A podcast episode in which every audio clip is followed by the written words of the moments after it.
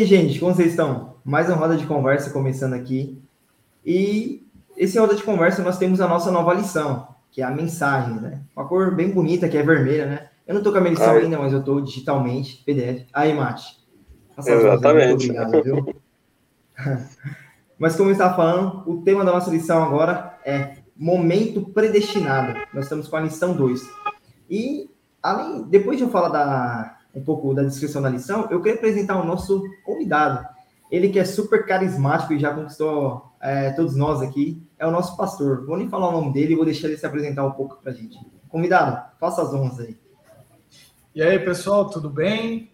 Um prazer estar aqui com vocês. Obrigado pelas palavras, viu, Christian? Eu não mereço, mas agradeço. É, o máximo que eu sei de elogio é que eu sou bonito. O resto aí vocês que acrescentem. Mas para mim, brincadeiras à parte, é um prazer estar aqui com vocês gravando esse programa que eu já estava ansioso para poder participar já há algum tempo, viu? Muito bom. É sim, muito bom, pastor. Obrigado, viu? Como eu estava falando, o tema da lição é a lição 2, que fala do momento predestinado. E quando nós analisamos o contexto da lição, nós estamos ali em Apocalipse 14, né? A partir do verso é, 14, né? Em que ali nós temos no verso 14 as mensagens angélicas, as mensagens de urgência para o tempo do fim, né? E nós vemos é algo que o apóstolo João ele escreve, né, a partir do capítulo 14. E quando nós analisamos o capítulo 14, até a lição nos mostra que desde já existia um povo que era remanescente, que eh, aguardava, né? Nós vemos Noé, que além de anunciar que viria o dilúvio, ele era um remanescente. Nós vemos em Daniel 9 ali, que Daniel ele avisa que viria o Messias, né? Nós vemos ali também em Isaías 53. E também analisamos eh, Daniel 7, que ele mostra o juízo pré-advento. É, indo para a nossa primeira pergunta. Se analisarmos o grande conflito, como o julgamento de Deus revela o seu caráter? Olha, Cris, eu estava vendo a lição e achei muito interessante como ela coloca, né? A importância do julgamento de Deus é que revela que as acusações de Satanás que ele fez lá no início, né, lá quando Lúcifer estava no céu, sobre Deus não eram verdadeiras, porque o que está em jogo dentro do grande conflito é o caráter de Deus. Em todo momento, Satanás tenta fazer a nossa cabeça, digamos assim, para que a gente não queira estar perto de Deus, né? Então, quando é, tem esse fim, o julgamento de Deus mostra que ele realmente fez de tudo para que ele pudesse salvar a humanidade. Olha, é, quando a gente fala do julgamento, é, é, curioso que as pessoas elas têm muito medo né, dessa palavra, do conceito do julgamento. Mas quando a gente entende exatamente o que quer dizer o julgamento, a gente percebe que o julgamento tem uma mensagem de libertação. Veja, a Bíblia diz que a gente já nasce condenado. Então, quando você nasceu, quando você respirou pela primeira vez, você já estava condenado pela natureza do pecado. E tudo mais que acontece na nossa vida é reflexo dessa condenação inata que tem em cada um de nós. Quando Deus propõe o julgamento, ele está dizendo para nós que o julgamento é aquilo que nos torna justos, é aquilo que é, apresenta perante o universo, porque o caráter de Deus foi questionado perante o universo. Então, o julgamento ele tira de nós a culpa, ou seja, o julgamento é uma boa notícia. Sem o julgamento, nós estamos condenados. Com o julgamento, nós somos justificados. Nós somos, não vou dizer perdoados, porque nós somos perdoados através do mérito de Jesus, mas através do julgamento, os méritos de Jesus são colocados sobre nós. Então, veja, o julgamento é uma excelente notícia. O julgamento é a notícia que nos fala, que nos diz que nós fomos libertos. Então, o julgamento é uma boa notícia para aquele que nasceu culpado, condenado. É uma excelente notícia. A gente devia agradecer a Deus pelo julgamento, porque através do julgamento nós somos considerados justos, somos considerados santos. E aí os méritos de Jesus recaem sobre nós. O julgamento vem para nos libertar e isso mostra o, o caráter de Deus, a maneira como Deus nos ama, a maneira como Deus nos salva e a maneira como Deus é, está sempre ao nosso lado para nos proteger nos guardar. Louvado seja Deus por isso. É isso aí. Eu, é, teve várias lições que a gente já trouxe algo parecido com isso, ou já discuti, discutimos sobre o tema, e eu vou trazer a mesma resposta, porque eu acho que é essa resposta que está impressa em mim, e é essa resposta que eu vejo na Bíblia. O que o julgamento revela sobre o caráter de Deus? Duas coisas: justiça e amor. Justiça, porque Deus ele nunca deixa de é, ser justo perante as coisas que acontecem. Ele falou: o salário do pecado é a morte. Então, quem peca está destinado a morrer. Ponto final. Deus é justo nas coisas que ele faz. Ele é o juiz que a gente não precisa ter medo de ser tendencioso ou de ser é, é, comprado por alguma coisa, entende? De ser alterado. Não, Deus é justo. Ou seja, se você fez algo, aquilo tem uma consequência, Deus aplica essa punição justa. Mas também Deus também é amor. Então, essa punição que seria justa, que nem o pastor falou, nós todos merecemos colher o resultado do pecado que é a morte, Cristo vem e intercede por nós.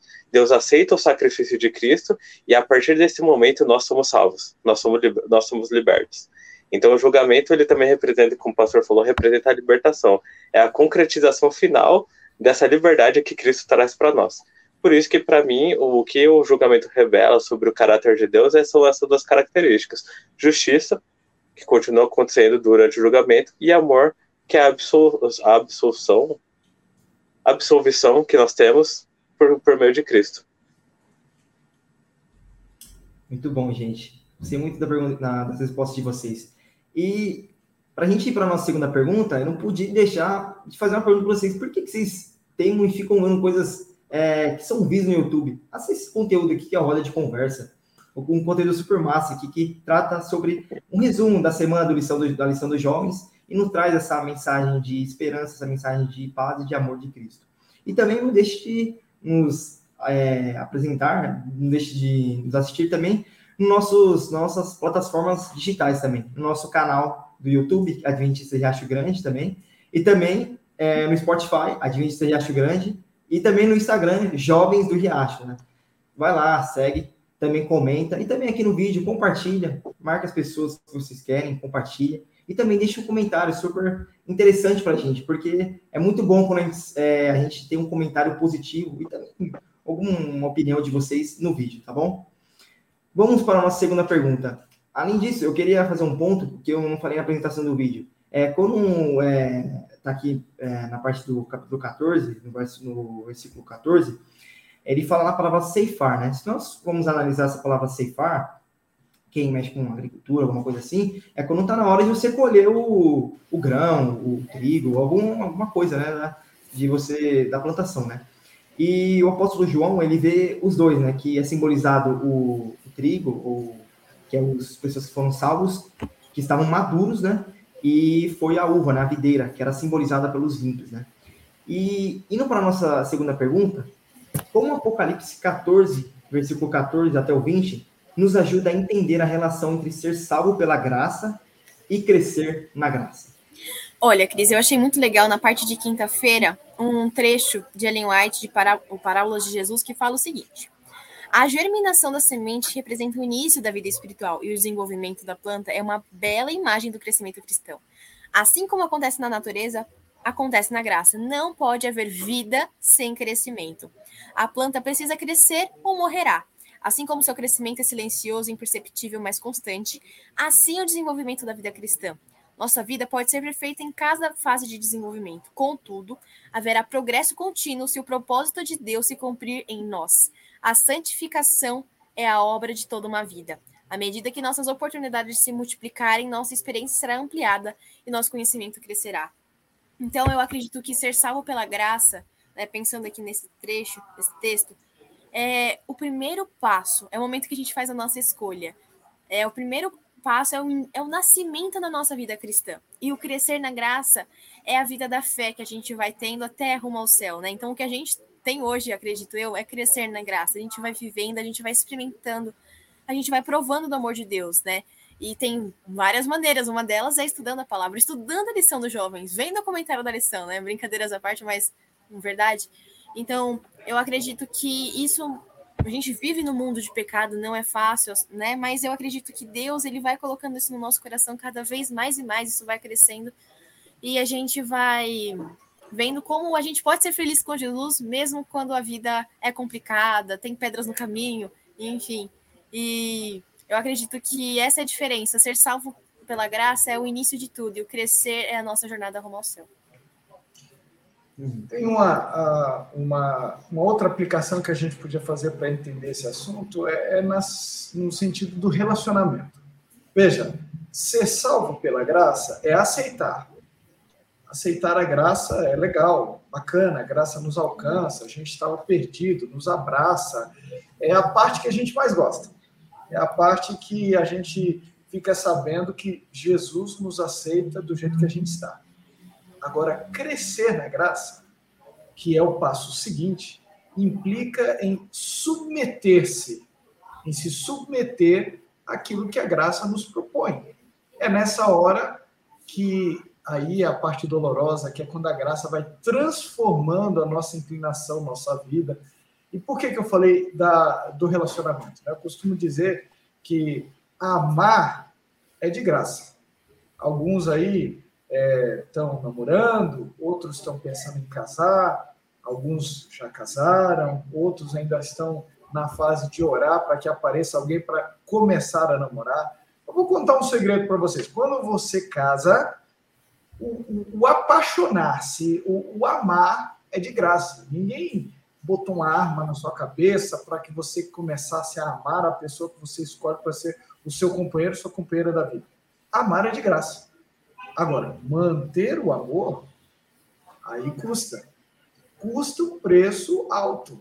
Agora, você não mantém o amor para fazer o amor aparecer. Você mantém o amor para fazer o amor crescer. Veja, olha, no relacionamento é tão simples de entender, mas às vezes na salvação a gente tem dificuldade. A, a salvação ela é gratuita, é pela fé. Agora, o fato de ser pela fé não implica que eu fico de braço cruzado. O fato de eu ter sido salvo pela fé, de eu ter recebido a graça, implica é, que eu agora passo a me submeter a ela e passo a crescer na graça.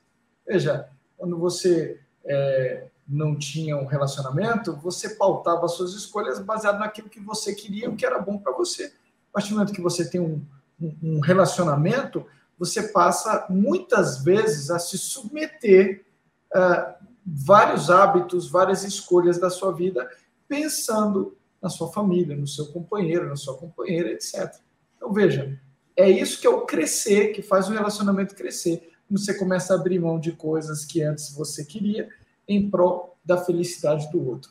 Isso é o crescer na graça. E é por isso que a Bíblia usa é, nesse texto que foi apresentado aqui, de Apocalipse 14, a imagem de uma planta que vai crescendo. A semente foi plantada, a planta existe, brotou, nasceu, mas ela precisa ser cuidada para que ela vá amadurecendo, para que ela produza grãos, para que ela vá crescendo. E isso é o princípio da vida. Uma planta que para de crescer, ela morreu. Ela não tem mais vida.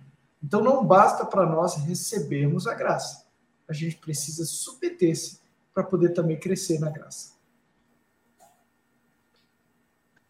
É, essa questão me lembrou muito, muito, muito mesmo a história do jovem rico.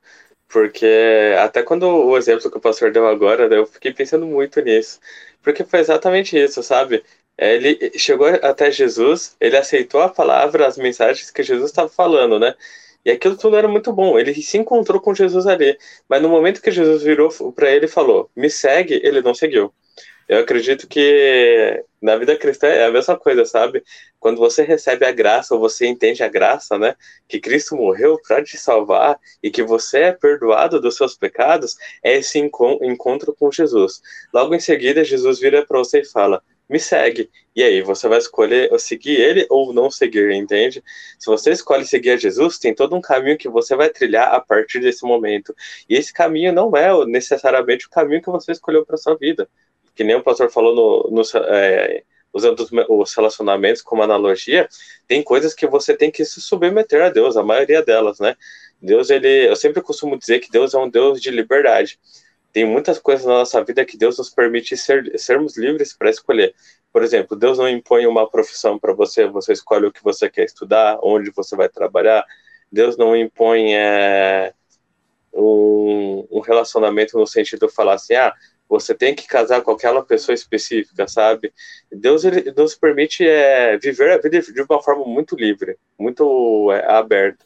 Mas tem coisas que são, é, como pode dizer, para Deus é lei. É por isso que a gente se refere como lei. As coisas que não tem como.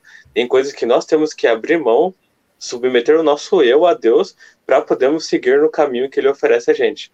Não tem como, sabe? Nós carregar, andarmos nosso próprio caminho e chegarmos a Cristo. Porque o nosso próprio caminho não vai levar, não vai nos levar a Cristo, entende? Então eu entendo mais ou menos dessa forma, resumindo. Deus ele faz o convite para nós, é quando você encontra Jesus, isso é graça. Depois que Deus chama você para seguir ele, é onde você vai se santificando, não se santificando, né, mas onde você vai crescendo em Cristo e Cristo vai te santificando.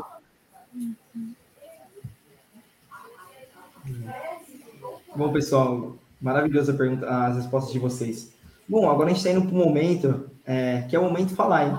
Então, editor, roda a vinheta aí do Fala aí. Momento Fala aí! Momento Fala aí, e é um momento onde que a gente resume a lição em uma única palavra. Mas eu queria é, avisar você que está aí vendo o vídeo também, deixa no comentário também uma palavra que você achou que resumiu a lição, você, no seu entendimento, deu uma resumida e coloque aí no nosso comentário, é, coloca o hashtag e coloca a sua lição que você marcou nessa lição para você. Bom, eu vou começando por mim. A, uma, a palavra que marcou para mim nessa lição foi a mensagem de urgência. Quando analisamos, principalmente o, o capítulo 14 ali, nós analisamos as três mensagens angélicas. E a, mensagem, a palavra que eu escutei foi urgência, né? Por conta que são uma mensagem que é do fim do tempo, os fins dos tempos, é, é algo urgente que nós devemos anunciar essas mensagens, sabe? Tem uma música do Quarteto Arautos do Rei, que fala que a música chegou a hora, né? É filho vai, chegou a hora, filho vai, agora basta, vai buscar os meus amados e traz de volta aqueles por quem você morreu, né? Que essas mensagens, principalmente essas três mensagens angélicas, nós possamos é, espalhar elas, né? Assim como para os nossos amigos, para os nossos familiares, para as pessoas que ainda não conheceram ela, mas que de modo nós possamos é, não só entender, mas é, além de anunciarmos, ver isso na prática. Né? Sendo um, um, povo remanescente, isso levantou um povo para que pudesse é, anunciar essa mensagem. Né? E vamos analisar um pouquinho como nós estamos vivendo, como nós estamos praticando essas mensagens. Né? Nós estamos vivendo morno, nós estamos revados, ou como nós estamos vivendo? Eu acho que é uma pergunta que fica para nós analisarmos nós mesmos. Né? Muito bom. A minha palavra é jornada. Jornada porque eu acredito que a vida com Deus é uma jornada no sentido de, primeiro, jornada porque é algo longo, né? Então, e dentro da jornada, assim, a gente encontra várias coisas. Então, a gente encontra uma flor bonita no meio da jornada, a gente encontra um obstáculo. E eu acredito que a vida com Deus é assim. A gente, ele mostra pra gente as bênçãos, existe é, problemas no meio da vida, mas Deus também ele ajuda a gente a remover esses obstáculos, a passar por cima deles. E por que, que eu acredito que isso tem a ver com essa lição? Né? Porque me trouxe muito a questão da jornada com Deus, uma vida com Deus. A gente vai desenvolvendo a nossa fé, a gente vai crescendo nessa vida, né? E aí dentro dela a gente vai fazendo como o Christian falou, anunciando a nossa vida sendo um perfume para as pessoas. E também me lembrou muito uma música, não lembro de quem que é, mas é de um grupo um pouquinho antigo, que é Crescendo em Graça, o nome da música. Crescendo em Graça, movidos pela fé, a gente vai caminhando. Então, é, eu acredito que a vida de santificação, ela não acontece da noite para o dia. Na verdade, ela é um pouquinho por dia. A constância na jornada. E eu acredito que quando a gente permite que Deus esteja com a gente nesses momentos, fica tudo mais leve, né? Porque também tem aquela, ah, eu vou fazer tudo sozinha porque eu me basto. Não que a gente possa ter Cristo com a gente nesses momentos e até as pedras vão ficar bonitas, a gente vai conseguindo, dentro dessa, dessas questões, a gente vai conseguindo é, passar a mensagem de quem Deus é com a nossa vida. Para mim, a palavra que resume a lição dessa semana é a palavra frutificação. A frutificação, no contexto que eu, que eu pensei aqui, ela tem três aspectos. Primeiro, a minha vida espiritual produzir frutos de transformação. Então, de repente, eu gostava de coisas que me afastavam de Deus, eu passo a gostar de coisas que me aproximam de Deus. eu falava palavras que não deveria falar e agora a, a inclinação do, das, da minha língua ela muda para falar coisas que agradam a Deus. Então veja, o, o primeiro aspecto da frutificação da vida espiritual é a transformação da minha vida, dos meus hábitos. O segundo aspecto da frutificação espiritual é o, é o aspecto de ajudar outras pessoas, né? Produzir frutos no sentido de levar outras pessoas para conhecer a mensagem, para saber das boas novas do julgamento e da volta de Jesus. E o terceiro aspecto da frutificação, que eu acho que também envolve, engloba essa palavra, é o que a lição fala da colheita que Jesus há de fazer, né? De encontrar é, sementes prontas, frutos prontos para serem colhidos, o que aponta para a redenção, para a volta de Jesus. Então, acho que essa expressão frutificação, ela aponta para esse aspecto triplo é, da salvação. Eu, eu, até o ano passado, eu morava no interior, eu morava numa casa e eu tinha algumas, algumas árvores frutíferas no meu quintal. Eu plantei uma, eu plantei um, um, uma, é, uma árvorezinha, um arbusto né, de maracujá, e quem já trabalhou com maracujá aí, plantação, sabe que maracujá é uma peste, que aquilo vai subindo, vai tomando assim, é como se fosse uma trepadeira, onde ela, onde ela alcança, ela vai, vai subindo, vai subindo, vai subindo. De repente, o meu pezinho de maracujá, ele, ele, ele montou em, em cima de outro arbusto e ele foi pegando pela parede, foi subindo, e daqui a pouco uh, o pé de maracujá tinha tomado assim quase metade do meu quintal estava é, folhado, estava bem grande, estava, mas no final das contas produziu só cinco ou seis maracujás, o que foi suficiente para fazer um, um suco. E o trabalho que deu para cuidar daquela planta, e quanto mais você cortava, mais ela crescia. E aí, sabe o que aconteceu? Eu decidi cortar, porque não estava produzindo fruto. E ainda por cima, quando montou em outro arbusto, matou uma outra árvorezinha que tinha porque ela tampou essa árvore, impedindo que a luz do sol chegasse nela. Veja, olha que analogia curiosa, né? Se a gente não produz fruto, a gente se torna inútil, a gente prejudica aqueles que estão ao nosso redor e a gente impede aqueles que estão ao nosso redor de crescer espiritualmente. Pense nisso. A palavra que eu escolhi foi igual a dali, foi jornada também.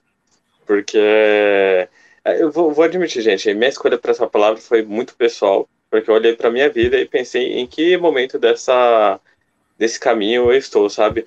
É, eu já encontrei a Cristo, eu já entendi que eu sou salvo pela graça, que eu sou perdoado pela graça de Cristo. Então agora eu estou no momento em que Deus me chamou para caminhar esse caminho e eu tenho que escolher. Já escolhi seguir esse caminho, né? Mas estou caminhando por ele. E aí estou experimentando, né? Que nem a Deus falou. O caminho às vezes é, tem decisões que são contra a minha natureza, contra a minha vontade, tem coisas que não, que são fluem super bem, que é exatamente aquilo que você queria, aquilo que você pedia para Deus. Então estou experimentando esses essa essa jornada mesmo, como que é o gostinho de cada momento que está no caminho. Então, para mim, essa lição é exatamente jornada. A gente sabe onde essa jornada vai, vai, vai finalizar, tá, gente? Essa jornada finaliza no céu. É essa certeza que a gente tem quando a gente aceita seguir a Cristo. Aceita o convite de Cristo para seguir Ele. Mas é um caminho, assim. Então, a gente está tá trilhando ele, estamos tendo as experiências. Tem esse momento aqui que a gente tem, a gente, a gente sempre pede aqui, né? Falar, ah, Deixa aí nos comente aqui nos comentários, deixe seu curtir, compartilhe. É porque, gente, a maioria dos cristãos, se não todos os cristãos, estão nessa jornada. Se você ainda não é cristão, às vezes você pode estar no processo de conhecer a Cristo e de é, receber esse perdão entender quão bom Cristo é para você. Mas a maioria dos cristãos, cristãos já está nessa jornada. Quando a gente compartilha com nossos irmãos a nossa experiência, o como Deus está sendo bom na nossa vida, como está sendo nosso relacionamento com Deus, isso ajuda a nos fortalecer. Por exemplo, eu nunca lidei com maracujá. Quando o pastor falou da história dele, do maracujá, eu achei incrível a analogia. Essa ideia de, ah, você, quando você não produz fruto, não é uma questão pessoal, individual você não produz fruto, você, além de não ser produtivo, você ainda atrapalha o crescimento espiritual das pessoas que estão ao seu redor, entende? Aí você começa a perceber uma, uma profundidade muito maior nas suas ações e na sua atitude. É tipo assim, você ficou parado no caminho, mas você não só ficou parado, você está sendo obstáculo para alguém que está vindo atrás de você, entende? Então, você vê como experiências diferentes dessa caminhada ajudam, nos ajudam a, a, crescer. Então, quando você deixa o seu comentário aqui embaixo ou compartilha com outra pessoa, você também está compartilhando essa experiência, entende? Então, você também está ajudando, mesmo que de uma maneira eh, tecnológica, que agora a gente tem esses benefícios, outra pessoa a crescer na jornada dela, a, na santificação, entende? Na jornada dela até Cristo, ou junto com Cristo, como você preferir. Então, tudo isso faz parte desse processo de crescimento espiritual. Deus não nos fez pessoas individuais. Ele, é, você não trilha a sua jornada sozinho. É, aqui nós estamos em quatro pessoas, nós estamos juntos, mas a gente tem certeza que a família de Cristo é muito maior do que essa, e todos nós estamos trilhando essa jornada até Cristo, entende? Você não está sozinho nela. Então é importante que você compartilhe e que você também receba, escute o que os seus irmãos têm a dizer, porque isso também vai, pode ser é, digamos assim, a dica que Deus está dando para sua vida, sabe? Outra pessoa já passou por aquela parte do caminho e ela chega para você e fala: Ó, oh, Matheus, talvez isso aqui seja meio enganoso. Ó, oh, quando eu passei por isso, tinha, tinha um, vamos supor, uma, uma dica ali no caminho que você tem que passar de tal maneira, entende? E a sua jornada cristã é facilitada por isso. A gente faz isso a todo momento, você pode não perceber, mas quando você lê a Bíblia e você vê lá a história de, tipo, ah, a história de Abraão, nossa, Abraão fez tal tal coisa, você fala, nossa, ok, vou tentar não fazer isso, ou ah, vou tentar fazer isso. Quando a gente vê a história do pessoal, do povo de Israel lá, de, depois que saiu do Egito, que fala, meu Deus, o pessoal via fogo no céu, via nuvem, mar abrir, como que eles continuavam sendo tão teimosos, entende? Então você tenta aprender com isso e fazer diferente na sua vida. Então, essa é a jornada. Muita gente já passou por essa jornada, muita gente está passando. Então, vamos aprender um, um com os outros. Acho que é isso que torna a família de Deus mais bonita. É isso aí, gente. Bom, infelizmente nós estamos finalizando nossa roda de conversa, mas antes eu queria ler um texto para a gente que está na parte de sexta-feira, que é da escritura cristã é, norte-americana Ellen White. E ela diz assim: é, no, na página 16 do livro Lara Adventista. Se você se afastou e deixou de ser um cristão bíblico, converta-se. O caráter que você apresentar no tempo de graça será o caráter que terá quando Cristo voltar. Se você deseja ser santo no céu, primeiro deve ser santo na terra. Os traços de caráter que você nutrir na vida não serão mudados pela morte ou pela ressurreição. Você sairá da sepultura com a mesma disposição que manifestava no lar e na sociedade. Jesus não mudará o caráter em sua vinda. A obra de transformação precisa ser feita agora. Nossa vida diária está determinando o nosso destino. Sabe, nessas palavras que Ellen White descreve, é, até nessa analogia que o pastor falou da, da, do maracujá que estava crescendo, né? Sabe, que frutos nós estamos dando, né? Nós estamos ameaçando dar frutos e depois no final não damos nenhum. O processo de santificação, como a Elisa diz, não é um processo que é da noite para o dia, né? É um processo, é um relacionamento que tem que ser diário com Cristo. Né? Sabemos que nós estamos nessa, nessa terra aqui, de passagem, nesse deserto, mas nós sabemos que se nós unimos a Cristo, se nós entendemos o plano dele perfeitamente, nós entendemos que nesse deserto nós chegaremos, nós cruzaremos os portões dos céus e chegaremos na Canaã celestial. É isso, gente. Estamos terminando, estamos terminando o nosso roda de conversa.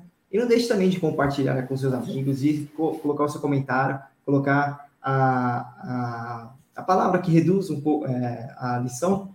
E também não deixe de acompanhar a gente nas nossas mídias, nas nossas plataformas digitais. Bom, pessoal, ficamos por hoje e a gente te espera na próxima semana. Então, tchau. Na próxima. Semana. Peraí, desculpa, eu falei no meio. Volta, volta, volta que eu falei no meio. Desculpa. Nossa, eu confundi, confundi.